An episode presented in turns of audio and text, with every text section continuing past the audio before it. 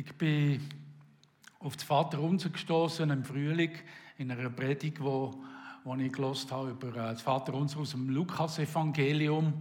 Und äh, das hat mich, hat mich sehr stark beschäftigt. Die Predigt hat sehr viel mich inspiriert und hat sehr viel bei mir hingelassen. Und ich habe angefangen, mich mit dem Vaterunser auseinanderzusetzen. Weil ich glaube, in unsere moderne Zeit, gerade in die aktuelle Situation, wo wir jetzt in dieser Welt drin leben, hat Vater unser sehr viel zu sagen. Das Gebet, das uns sehr viel geben kann, das uns sehr viel kann, ja, wo, wo zentral ist, wo wichtig ist für uns. Und ich weiss, wir haben Vater unser, das beten wir einfach auch so, oder? Das tun wir auch so, ja, so wie ein Ritual. Man sagt es einfach, man kennt es. Oder, ja, ich, ich kann es auch auswendig. Und ich habe es auch schon so gebetet. Also, ja, ja, wir beten das Vater unser, oder? Und dann beten wir es halt einfach. Aber im Grunde genommen hey, steckt da so viel drin. Weil, wo, wo die Jünger Jesus beobachtet haben, wie er betet, haben sie gemerkt, hey, der Mann hat einen drauf. Der betet ganz anders. Bei ihm passiert irgendetwas, wenn er betet. Und darum sind sie zu ihm und haben gesagt, Herr, lehre uns beten. Ich möchte noch so beten wie du. Und Jesus hat ihnen eben das Vater unser gegeben. Und wir wollen es miteinander mal anschauen und einsteigen. Unser Vater im Himmel, dein Name werde geheiligt, dein Reich komme, dein Wille geschehe wie im Himmel so auf Erden. Unser tägliches Brot gib uns heute und vergib uns unsere Schuld, wie auch wir denen vergeben, die an uns schuldig geworden sind. Führe uns nicht in Versuchung, sondern erlöse uns von dem Bösen, denn dein ist das Reich und die Kraft und die Herrlichkeit in Ewigkeit. Amen. Ich habe den Text aus Matthäus 6, 9 bis 13 genommen, um mit euch das Gebet näher anzuschauen.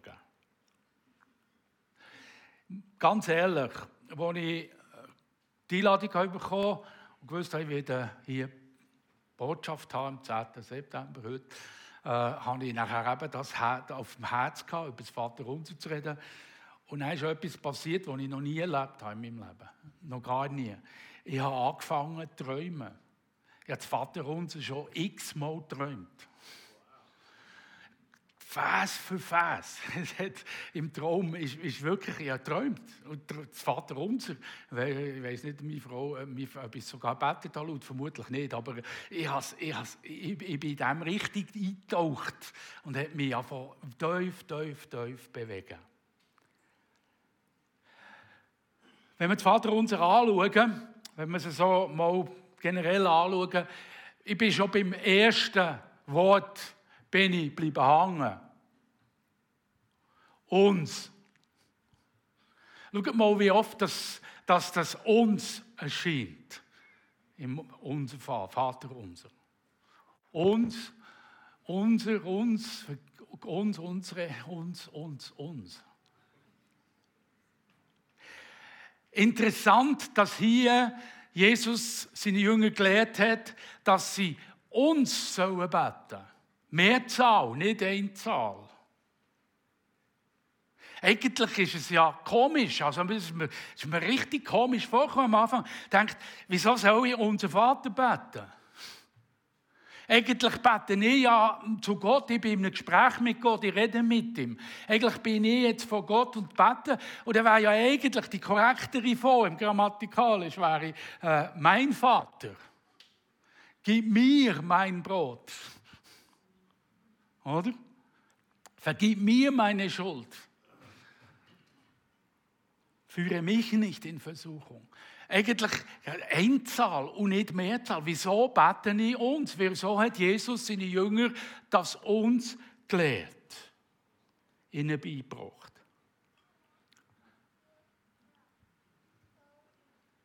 Zur Zeit von Jesus hat es mal sicher mit der Kultur etwas zu tun.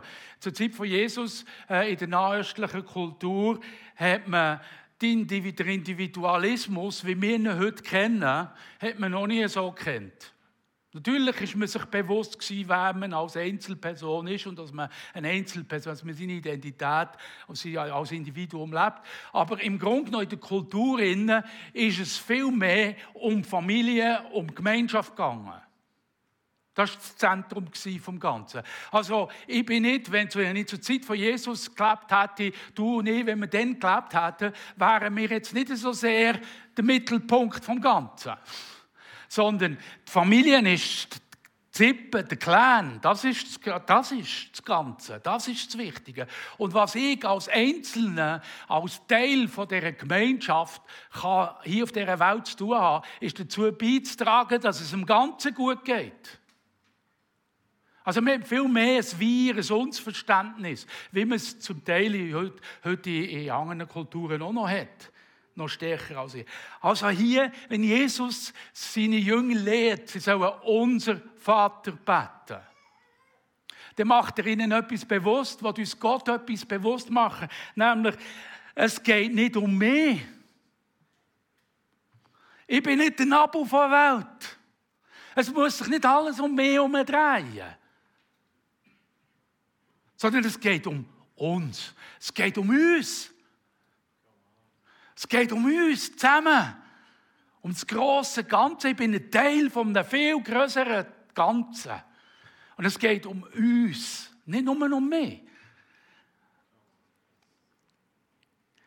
Und wir merken, dass das unsere Perspektive zurechtrückt. Ich weiß natürlich, dass der Individualismus ist eben relativ modern ist.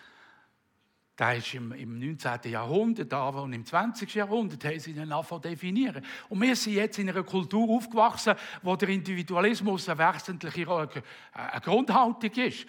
Wir leben in dem, in dieser Kultur. Für uns ist Individualismus wichtig. Ich bin wichtig. Leben wir auch gerade in der Gesellschaft, wie die sich entwickelt, dass, dass der Einzelne viel mehr einfach rausgehoben wird und wichtig ist und jeder für sich schaut und jeder sein eigenes sucht und sein eigenes tut. Und hier tut das Vater unser uns helfen mit dem ersten Wort schon, dass unsere Perspektive wieder zurechtgerückt wird. Hey Mann, du bist gar nicht ein Abo von Welt. Liebe Frau, du bist nicht ein Abo von Welt. Es gibt etwas Größeres, du bist Teil von etwas Größerem. Und wenn wir hier zusammen sind im Gottesdienst, wenn wir hier miteinander Gottesdienst feiern, merken wir und wissen wir, dass wir als Gemeinde etwas viel Größeres sind. Und dass es vielleicht mehr nicht heute darum geht, was kann ich hier aus dem Gottesdienst herausholen für mich, sondern dass es darum geht, wie gut geht es der Gemeinde, was kann die Gemeinde profitieren als Ganzes. Seht es? Unser Vater ist hier nicht allein von Gott, wenn ich das bete, sondern ist hier mit euch zusammen, mit, miteinander stehen vor Gott und beten unser Vater.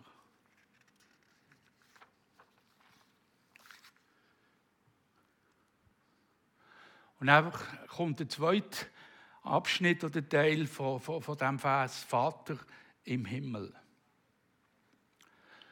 Allein der Begriff, dass der Begriff Vater im Hebräischen Abba, beziehungsweise heißt Abu, äh, unser Vater, Abba, der Begriff Vater, weist uns schon darauf hin, dass es eigentlich um Familie geht. Ein Vater hat immer mit Familie zu tun, oder?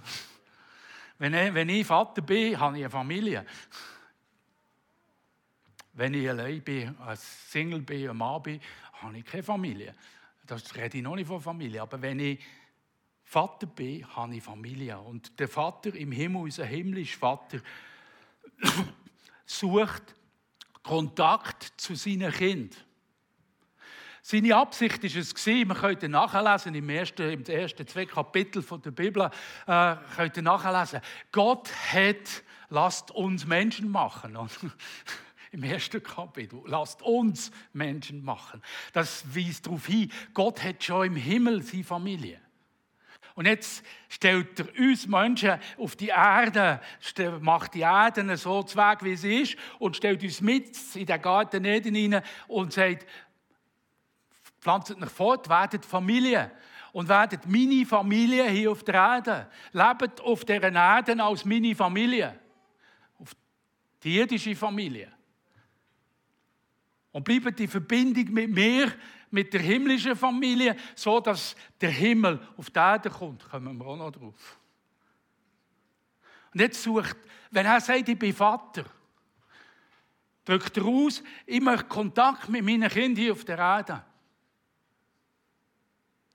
Und dass er sagt, wir dürfen Papa sagen, Abba sagen, im Vater unser. Drückt eine Nähe aus, eine Intimität aus, die einzigartig ist. Ich könnte mich beschäftigen mit, mit äh, verschiedensten Religionen und Philosophien. Ihr werdet feststellen, das Christentum oder äh, in der Bibel Jesus ist der Einzige, wo Gott als Vater angeschaut wird. Wo man nicht als Vater, als Papa ansprechen Und dass wir ihn dürfen als Papa ansprechen, unser Vater, Papa, unser Papa im Himmel, weist darauf hin, dass wir eingeladen sind, als Kind zu seiner Familie zu gehören. Und damit löst er ein wesentliches Problem von unserer modernen Zeit, nämlich das Waisenkinder denken. Wir sind keine Waisenkinder mehr. Bei Gott sind wir keine Waisenkinder, sondern sie eingeladen, Teil von Familie zu sein, dazu zu gehören. Das gibt uns Identität. Die, die wir so verzweifelt suchen, oder? Was ist meine Identität? Wer bin ich? Warum bin ich hier? Was mache ich hier? Wohin geht das ganze Zeug? Ich bin ein Kind von Gott. Ich bin ein Sohn von Gott, du bist eine Tochter von Gott. Wir sind seine Familie hier auf dieser Erde. Wow. Wow. Und dann führt uns Vater unser in die Anbetung. Dein Name, dein Reich, dein Wille. Jetzt richten wir uns aus auf den Vater und richten uns auf auf Gott und fangen an, anbeten, in Ehre dein Name werde geheiligt. Wisst ihr, ein Name ist mehr als nur ein Name. Früher war es sowieso mehr. Früher haben sie, und gerade im, im jüdischen Hintergrund, wo ja die Bibel entstanden ist, äh, im Nahen Osten, spielt der Name eine wesentliche Rolle. Also, man gibt nicht einfach einen Namen. Man hat nicht wie heute moderne Listen, wo man auswählt, welchen Namen gefällt mir, den nehme ich für mein Kind. Sondern man hat sich überlegt, was, welcher Teil spielt jetzt das Kind im Ganzen, im großen Ganzen, in der Gemeinschaft. Und hat mit dem Namen etwas ausgedrückt von der Bestimmung, von der Persönlichkeit und vom Wesen von dem Menschen, wo man den Namen gibt. Also der Name weist auf Persönlichkeit hier. Und wenn wir zu Gott beten, und ich meine, da haben wir so viel Material in der Bibel, das ist unglaublich. Wenn wir sagen, dein Name soll geehrt werden, soll geheiligt werden. Wir können so viele Namen können wir aussprechen. Yahweh Ire. Jahwe Zeitgenau, Jahwe Zebaut und, und, und. Wir haben so viele Namen, wo, was, was sich Gott drinnen offenbart hat, wo sein Wesen ausdrücken, wer er ist, seine Persönlichkeit ausdrücken. Ich könnte mal die eine Liste äh, nehmen, das findet ihr im Internet garantiert, eine Auflistung von allen Namen Gottes. Und dann macht ihr mal nur den Vers, wenn der Vater unser betet, betet mal den Vers aus. Geehrt werde dein Name und jetzt setzt ihr einfach immer den Namen ein und fangen da die Namen von Gott aussprechen. Ich sage euch, da hat ein Zeitchen, bis ihr durch sind mit der Liste. Mit dem Namen verbunden ist auch Wertschätzung und Anerkennung. Wenn wir den Namen Gottes ehren, geben wir ihm Wert, drücken wir unsere Wertschätzung und unsere Anerkennung ihm gegenüber aus. Und das macht wieder im Umgekehrt macht das wieder einen, hat das einen Einfluss auf uns. Dadurch, dass wir Gott wertschätzen, ihn erheben, ihn anbeten, ihn ehren, bekommen wir auch mehr wieder Anerkennung. Weil er ist ja mein Papa. Oder? Und wenn ich jetzt weiss, zu welchem Papa das ich gehöre, wer mein Papa ist, und wie großartig, wie herrlich, wie wunderbar das er ist, was bin ich denn im, um im, im, im Umkehrschluss? Dann bin ich auch wertvoll. bin ich auch grossartig. Hingegen, wenn ich das Gefühl habe, hey, mein Papa, das modern, nicht mehr Zeuger. Was für eine Anerkennung bei mir selber? Was für eine Anerkennung habe ich selber? Es gibt mir Wert, es gibt mir Anerkennung, wenn ich Gott ehre und ihn preise. Und noch etwas, wenn ich unter dem Teil der Familie bin, wo Gott arbeitet, wenn ich jetzt seinen Namen ehre, ihn, ihn hochhebe, wer macht mir das bewusst, dass ich mir nicht selber muss einen Namen machen muss. Ich muss mir keinen Namen machen. Ich muss nicht meinem Vater beweisen, dass ich doch etwas wert bin. Wo er immer gesagt hat, ich sei wertlos. Oder? Versteht ihr? Ich muss mich nicht anstrengen, um irgendjemandem zu beweisen, dass ich einen Namen habe. Dass ich jemand bin. Dass ich Wert habe. Weil ich trage seinen Namen. Ich gehöre zu seiner Familie.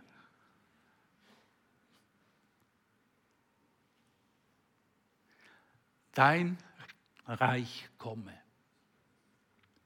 Das Königreich Gottes ist die zentrale Botschaft, die Jesus verkündigt hat. Das ist hochinteressant. Jesus hat eigentlich sehr hauptsächlich über das Königreich geredet.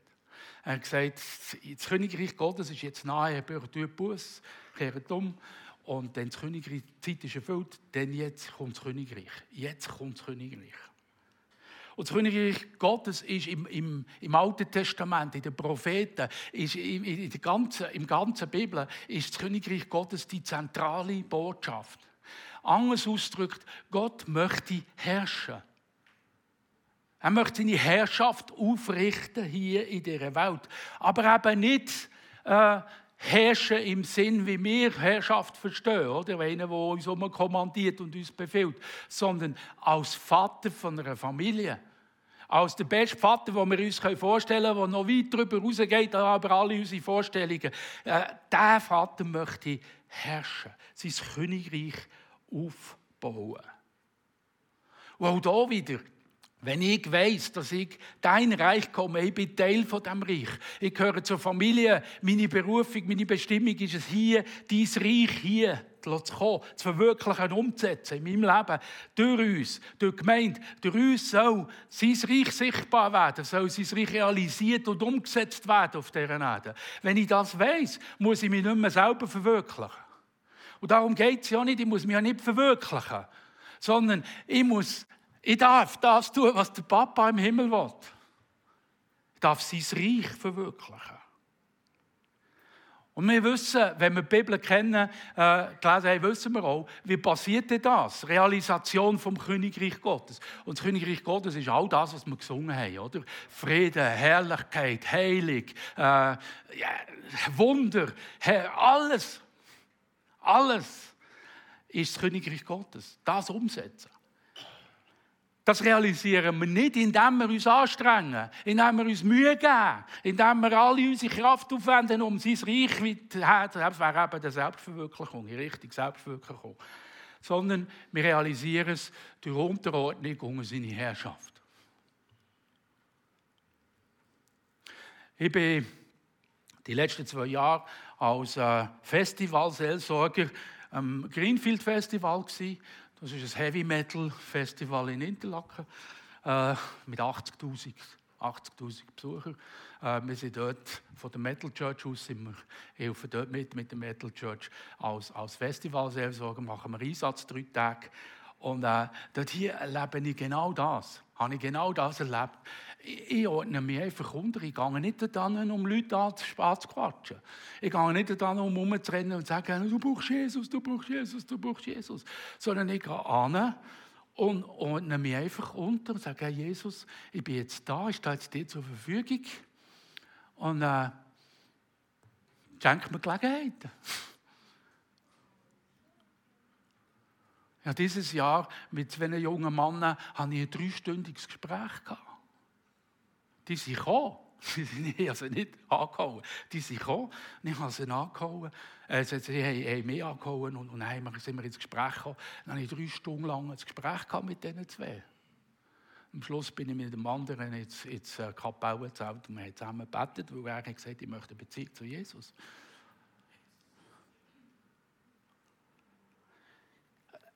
Indem ich auf Gott und mit Gott lebe und sage, Papa, ich bin da, ich bin dein Kind, ich möchte tun, was, was du möchtest. Schenk mir Gelegenheit, zeig mir, es passiert.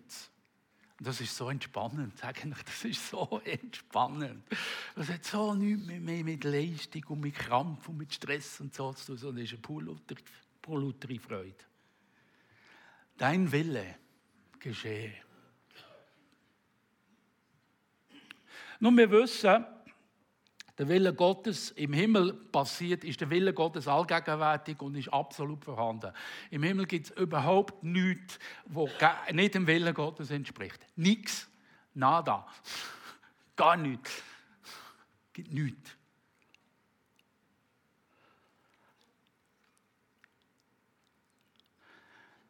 Ich habe jetzt das Bild vom Garten Gethsemane. Jesus Christus ist in die Welt gekommen, hat als Mensch unter uns gelebt und am Schluss vor seiner Kreuzigung, also am Oben, bevor er ist gekreuzigt wurde, war er im Garten Gethsemane und dort hat er einen riesen Kampf geführt.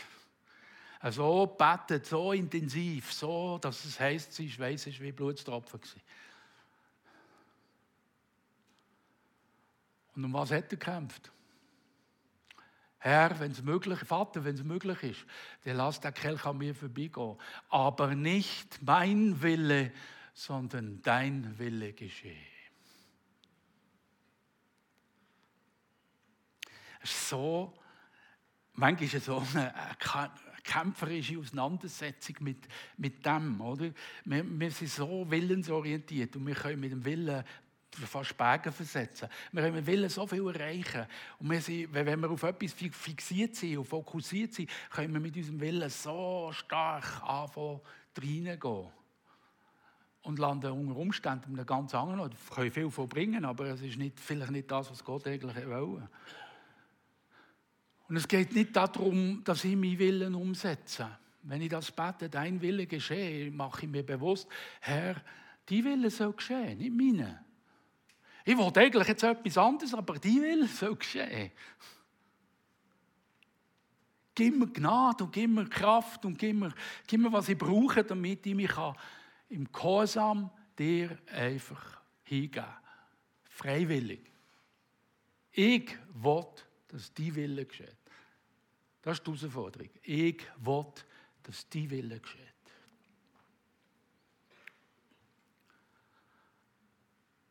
Wie im Himmel, so auf Erden.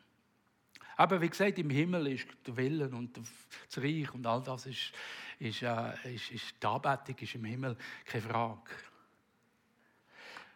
Gottes Absicht, hast du schon am Anfang gesagt, lesen wir in der Bibel, das könnt ihr der Bibel verfolgen, vom Alten ins Neue bis ans Ende vom Neuen Testament, könnt ihr die ganze Bibel. Gottes Absicht ist, dass der Himmel auf Erde kommt dass der Himmel auf die Erde kommt. Dass die Realität, die im Himmel ist, dass die hier auf der Erde auch kommt. Und das passiert durch uns als seine Kinder, durch die Familie. Er möchte durch seine Familie den Himmel auf Erde bringen. Was das alles, nein, ich merke, das würde viel zu weit führen, würde jetzt noch stundenlang könnten wir uns über das unterhalten, was das alles bedeutet. Aber es ist unsere Aufgabe, den Himmel auf die Erde zu bringen. Mich ist es manchmal so, ich bin, habe mich äh, 1978, als ich mich für Jesus entschieden habe, war gerade so eine Phase, wo, wo die Himmler, hey, alter Planet Erde, wohin und so, der alte Planet Erde und so, also die alten Sachen, oder Endzeit und so, äh, die Entrückung und all die Sachen, äh, Offenbarung und so, ist dann, hat Hochkonjunktur gehabt in der christlichen Gemeinde. Ähm, und äh, ja, ich bin dem aufgewachsen. Und dann ist mir aufgefallen, etwas, äh, man sagt dem mit dem Fremdwort Eskapismus. Äh, das, das, wir Christen haben so in uns innen den Wunsch, und den habe ich auch, ich könnte meine Frau fragen, wie oft dass, ich das, dass der zum, zum Vorschein kommt, die Sehnsucht in mir zum Vorschein kommt, dass ich in den Himmel möchte. Am liebsten durch die Entrückung. Oder? Ich möchte den Himmel, ich möchte die Gegenwart Gottes. Ich möchte endlich bei ihm sein. Und alles, was hier mit dieser Welt zu tun hat, vergessen. Und nicht mehr zu tun haben mit dem ganzen Minkis drumherum. Also das, das kenne ich so gut, oder? Das ist so, das ist so etwas tief in mir verwurzelt. Und mir ist interessant, wir Christen wollen immer im Himmel.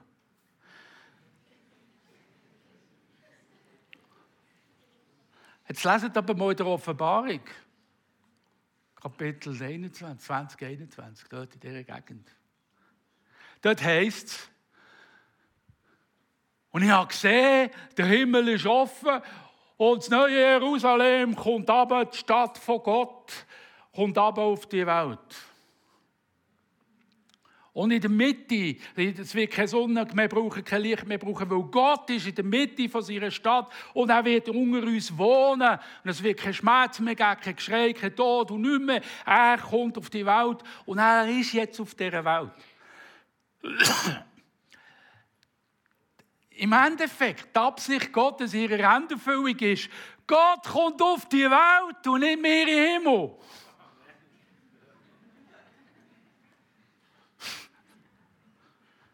Das ist die Absicht. Er will endlich kommen.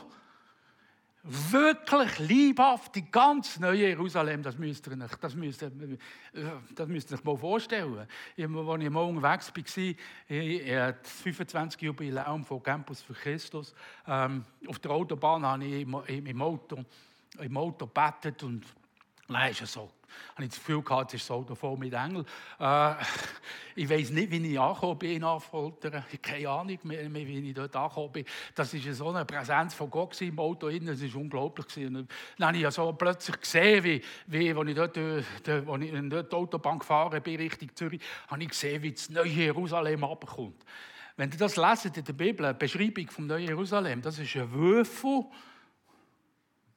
ein Würfel, 2000 und etwas Stadien, dass sie, dass sie, äh, das sind fast 3000 Kilometer Kantenlänge. Ein Würfel 3000 Kilometer hoch, breit und lang. Seht ihr das Ding? Das ist ein Mond. Das ist nicht nur einfach so ein Würfel. Das ist wie ein Mond, so groß wie ein Mond. Das kommt auf die Erde. Boom. Wow. Also, da staunen wir noch. Gott kommt auf die Welt. Er will auf die Welt. Der Himmel auf Erde. Seine Absicht. Natürlich gehen wir auch zu ihm, mit ihm zusammen, mit in seiner, in seiner Gegenwart. Das ist, das ist absolut richtig, aber äh, eigentlich möchte ich Gott darin unterstützen, dass er endlich kommt. Dass es möglich wird, dass er kommen kann. Und das kann ich nur, wenn ich mit ihm äh, leben, das Vater unser beten. In dem Sinn. Jetzt geht es weiter, jetzt kommt, beten wir weiter, jetzt haben wir so den Anbetungsteil, den, den Blick in die, in die, himmlische Realität haben wir jetzt so, wenden wir wieder uns ein bisschen auf der Erde bzw. uns zu. Unser tägliches Brot gib uns heute.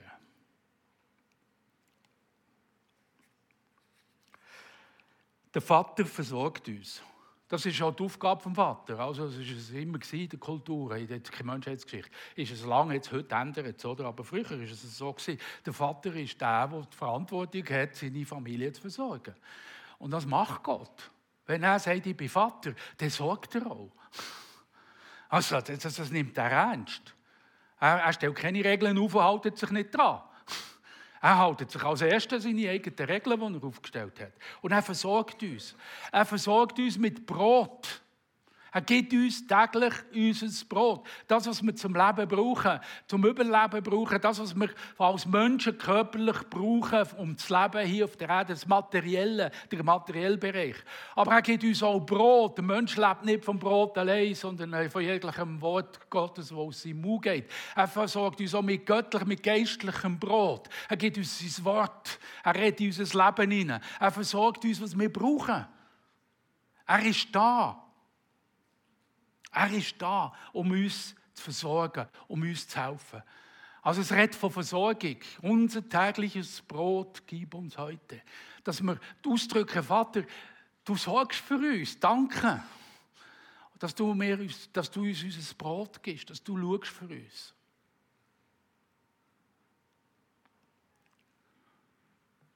Und vergib uns unsere Schuld, wie auch wir vergeben unseren Schuldigen oder denen, die, die an uns schuldig geworden sind. Gott ist an Beziehung interessiert. Und das ist ein Teil von Vaterschaft. Der Vaterschaft hilft mit, Beziehungen, schafft Beziehungen in der Familie, sorgt auch für Beziehung. Hier kommt der soziale Aspekt dazu. Vergebung. Vergebung ist ein Schlüssel für gesunde Beziehungen. Ohne Vergebung gibt es keine gesunden Beziehungen. Ohne Vergebung können wir nicht in Beziehung treten zum, zum Vater, zum himmlischen Vater. Können wir nicht mit Gott in, Beziehung treten. Es geht nicht. wir können schon, aber, aber er wird uns dort in diesem Punkt genau dorthin führen. Jesus ist auf die Welt gekommen und hat im Garten Gethsemane geschwitzt und betet und gerungen weil er gewusst hat, ich muss am Kreuz sterben, damit Vergebung möglich ist. Vielleicht ist es dir ein bisschen komisch vorgekommen, als wir, wir hier schon im ersten Lied vom Blut gesungen haben. Für uns ist das eigentlich als, als, als alte Theologen oder? und Bibelkenner ist das kein, kein, kein, kein Problem. Aber das Blut von Jesus ist das, was hat müssen, das Opfer von Jesus hat müssen passieren, damit Vergebung möglich wird. Damit wir mit Gott in Kontakt treten können. Damit wir wieder können aus dem Weisen, als weise Kinder adoptiert werden in die Familie Gottes. Aber es betrifft nicht nur Beziehung zu Gott, sondern es betrifft eben auch Beziehung untereinander. Oder? Darum hat Jesus das zweiteilt. Vergib uns unsere Schuld, wie auch wir vergeben denen, die an uns schuldig geworden sind. Vergebung betrifft auch uns als Menschen, unsere Beziehung, die wir als Menschen haben, untereinander. Und so wie wir es mit Gott Vergebung leben, sollen wir auch Vergebung mit unseren Mitmenschen leben.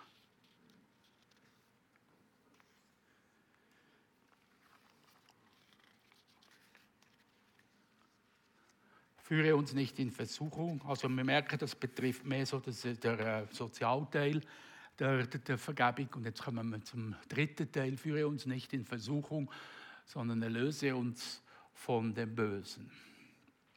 Es gibt eine Diskussion darüber, ob das überhaupt richtig übersetzt ist. Führe uns nicht in Versuchung. Es gibt Leute, die sagen, führe uns durch, durch, die, durch die Versuchung, weil sie sagen, Gott versucht niemand. Und da steht auch in der Bibel, dass Gott niemand versucht. Aber handherum äh, merken wir, wenn der Jesus anschaut, er ist getauft worden. Äh, der Johannes der Täufer hat ihn getauft. Nachher hat ihn hat, ist der Himmel aufgegangen und der Vater hat gesagt im Himmel, hat gesagt, das ist mein geliebter Sohn, an dem habe ich wohlgefallen.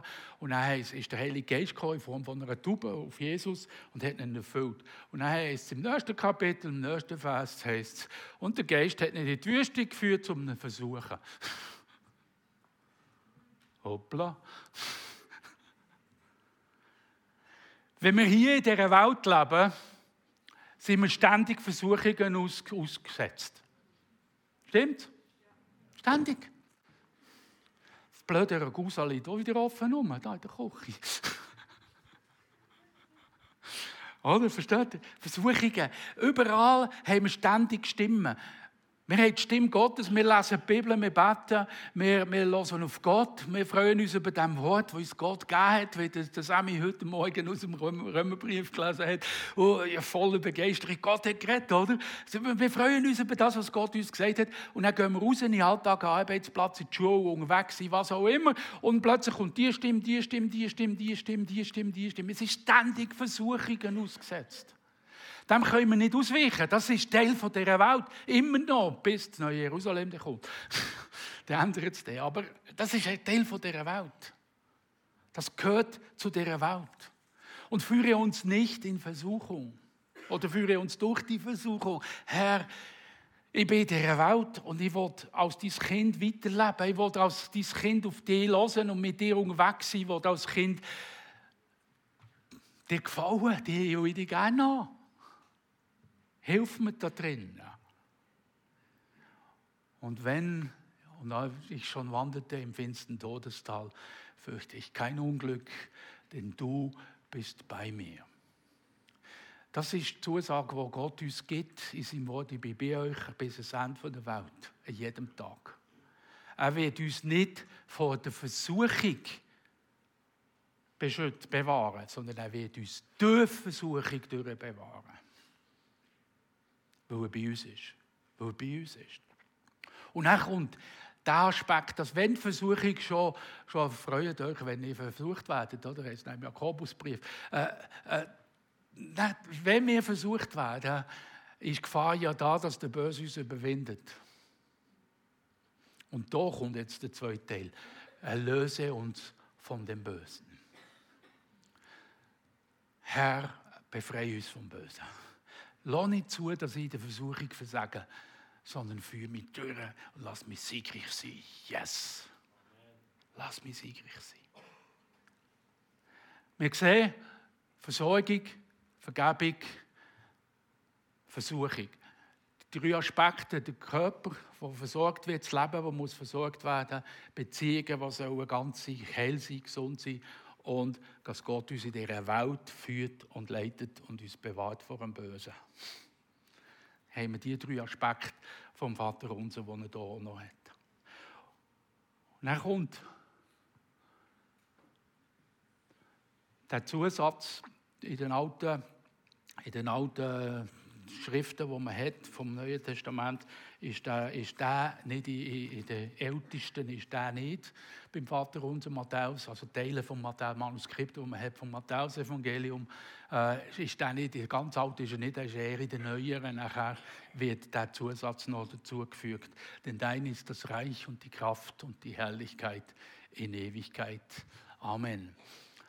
Das ist wieder der, der Versuch, wo man gemacht hat, Vater unser, äh, das Gebet, das uns Jesus gegeben hat, äh, wenn man das betet, dass man am Schluss nachher ja nicht mit dem Bösen aufhört.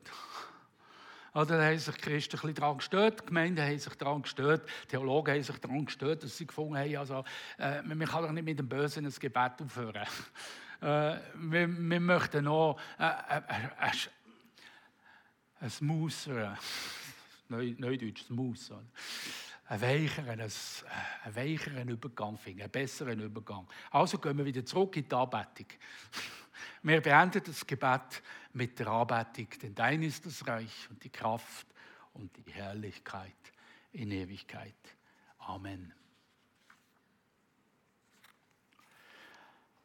Das sind so meine Gedanken, die ich euch mitteilen wollte über das Vaterunser. Ich habe vieles ein bisschen gekürzt und noch weggelassen. Sachen noch weggelassen. Das Vater unser möchte uns etwas beibringen, heute, auf uns auf etwas hinweisen, nämlich, dass es letztendlich äh, wir eben, und dort ist es sehr modern, dass wir nicht in diesem Individualismus, in diesem individualistischen Denken gefangen sind und uns unser Christsein so individualistisch gestalten. Sondern dass wir wieder etwas entdecken, dass es um Selbstlosigkeit geht dass ich mich selber verleugne, dass ich mich selber zurücksetze, dass ich mich nicht so wichtig nehme, sondern dass ich wieder mehr zu uns entdecke. Das Miteinander entdecken. Dass ich entdecke, hey, es geht um etwas Größeres. Und ich bin Teil, darf Teil sein, wertvoller, gewollter, bestimmten, auserwählten Teil von etwas Grossem als Einzelner. Aber es gibt das grosse Zelt. Das Wohlergehen der Gemeinde ist wichtig. Ich bin verklüpft, ich habe ein, ein Zeugnis gehört, mache jetzt gerade noch für Kollektenwerbung. Äh, ich habe, ein, ich habe ein Dings gehört, eine Geschichte gehört, hat ein Pastor hat erzählt, ein amerikanischer Pastor hat erzählt, er hat einen Kollegen in einer amerikanischen Stadt, eine tolle Gemeinde, eine grosse, eine tolle Gemeinde, ein Kollege, der Kollege ist Pastor, Hauptleiter von dieser grossen Gemeinde in einer grossen amerikanischen Stadt, mit vielen, vielen Leuten. Und dann haben sie sich über, über eine Zeit unterhalten, über das Geld unterhalten, über die Finanzierung unterhalten. Und dann hat er gesagt, von der grossen Gemeinde, hat gesagt, in unserer Gemeinde ist es so, wir uns hauptsächlich finanzieren durch Sonderopfer. Sonderopfer. Wir tun immer einmal äh, spezielle Opfer einbauen nach dem Gottesdienst, in den Gottesdienst einbauen, um Geld zu bekommen, für Sachen zu realisieren, die wir als Gemeinde auf dem Herzen oder die wir als Gemeinde machen sollen. Er hat gesagt, 80 Prozent, sie haben das untersucht, angeschaut, er hat gesagt, bei Ihnen in der Gemeinde, und das ist eine eine Megachurch vermutlich. Er hat gesagt, bei uns in der Gemeinde geben 80 Prozent der Leute geben 1 Dollar pro Jahr.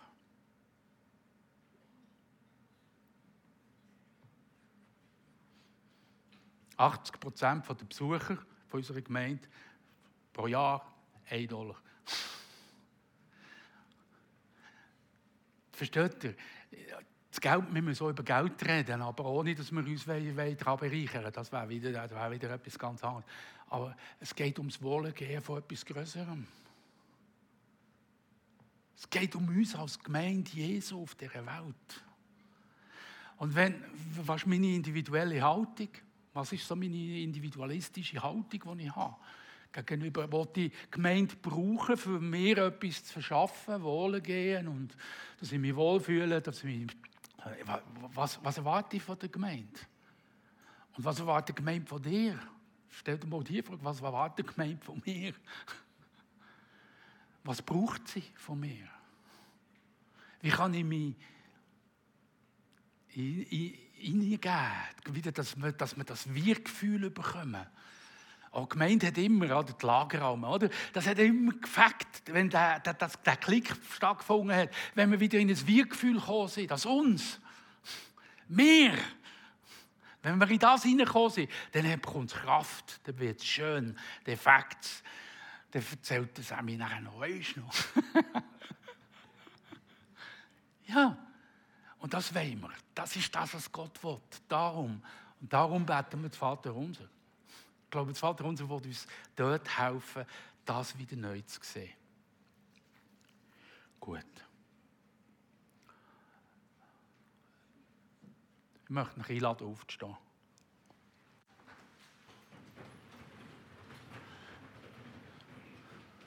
Wir wollen miteinander, Vater unser, nach dem, was wir jetzt gehört haben und was uns gerade so beschäftigt, wollen wir es doch mal miteinander noch beten zum Abschluss. Hoppla, jetzt bin ich schon zu weit. Unser Vater im Himmel, dein Name werde geheiligt, dein Reich komme, dein Wille geschehe, wie im Himmel so auf Erden. Unser tägliches Brot gib uns heute und vergib uns unsere Schuld, wie auch wir vergeben, die auch schon schuldig geworden sind. Und führe uns nicht in Versuchung, sondern erlöse uns von dem Bösen. Denn dein ist das Reich und die Kraft und die Herrlichkeit in Ewigkeit. Amen. Amen. Danke, Vater. Darf ich Band bitten, dass die vorkommen? Und ich möchte einfach euch einladen, ihr dürft gerne den Platz nehmen. Äh, ich möchte einfach jetzt einladen, wenn jemand von euch findet, oh, äh, ich, ich fühle mich als Waisenkind und möchte Familie. Ich suche, ich warte schon lange darauf, dass mich jemand adoptiert. Geistlich gesehen. Äh, das Ministry-Team kommt ja auch hier und wird da vorne sein. Dann kommt doch einfach vorne und sucht den Kontakt zum Ministry-Team, dass sie mit dir reden können und mit dir beten können. Vielleicht hast du heute vom Herzen gemerkt, auf das Vater unser, äh, ich, ich möchte das wieder ernst nehmen. Ich möchte wegkommen von dem, von dem Individualismus. Ich möchte wegkommen von dem, von dem auf mich bezogen, dass ich der Nabel der Welt bin. Auch geistlich gesehen, dass, dass Jesus mein Laufbusch ist, der dafür zu hat, was es mir gut geht. Ich möchte von dem wegkommen und möchte wieder neu in mein Leben Gott weihen. Dann möchte ich dich auch einladen, komm einfach vor, gang zum Ministry-Team. Und sie werden mit dir beten, dass du dein Leben wieder ganz neu ausrichtest auf Gott. Das wünsche ich dir von ganzem Herzen. Amen.